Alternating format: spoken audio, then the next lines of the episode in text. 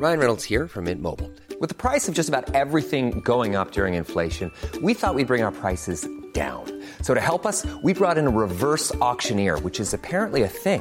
Mint Mobile unlimited premium wireless. Ready to get 30, 30, bit to get 30, bit to get 20, 20, 20, bit to get 20, 20, bit to get 15, 15, 15, 15 just 15 bucks a month. So, Give it a try at mintmobile.com slash switch. $45 upfront for three months plus taxes and fees. Promo for new customers for limited time. Unlimited more than 40 gigabytes per month. Slows. Full terms at mintmobile.com. Heraldo Podcast, un lugar para tus oídos. Noticias del Heraldo de México.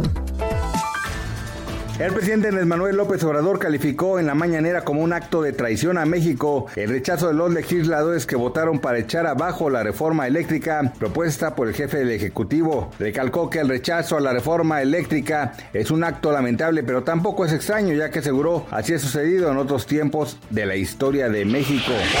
Ante el feno que el PAN, PRI, PRD y Movimiento Ciudadano metieron el pasado domingo a la reforma eléctrica en la Cámara de Diputados, el presidente Andrés Manuel López Obrador declaró este lunes que fue un acto de traición a México. Además, arremetió contra los priistas llamándolos paleros de los panistas.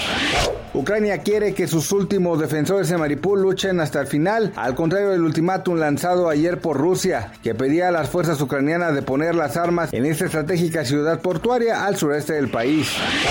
El sector privado organizado celebró que la iniciativa constitucional de Andrés Manuel López Obrador de reforma eléctrica fuera frenada en la Cámara de Diputados. En sendos comunicados este lunes, el Consejo Coordinador Empresarial, la Confederación Nacional de Cámaras Industriales y la Confederación Patronal de la República Mexicana apuntaron que los legisladores que votaron en contra apostaron por energías limpias, competencia en el sector y suministro menos costoso. Gracias por escucharnos, les informó José Alberto García. Noticias del Heraldo de México. When you make decisions for your company, you look for the no-brainers. And if you have a lot of mailing to do, stamps.com is the ultimate no-brainer. It streamlines your processes to make your business more efficient, which makes you less busy.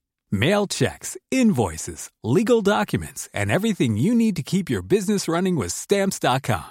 Seamlessly connect with every major marketplace and shopping cart. Schedule package pickups and see your cheapest and fastest shipping options from different carriers. With rates up to 89% off USPS and UPS rates. And with the Stamps.com mobile app, you can take care of mailing and shipping wherever you are. Make the same no-brainer decision as over 1 million other businesses with stamps.com. Sign up with code program for a 4-week trial plus free postage and a free digital scale. No long-term commitments or contracts.